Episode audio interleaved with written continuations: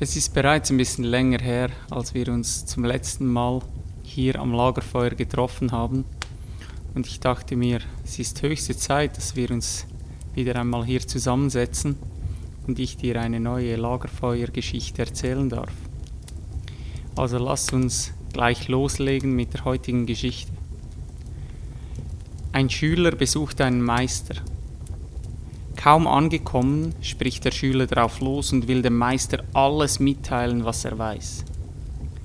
Der Meister steht auf und holt eine Kanne Tee.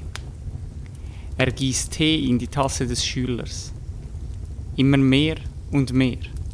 Der Tee läuft links und rechts die Tasse herunter und beginnt die Untertasse zu überschwemmen.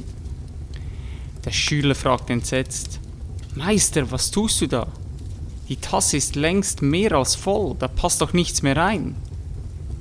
Wie die Tasse, sagt der Meister, bist du überfüllt von deinen Meinungen und Spekulationen.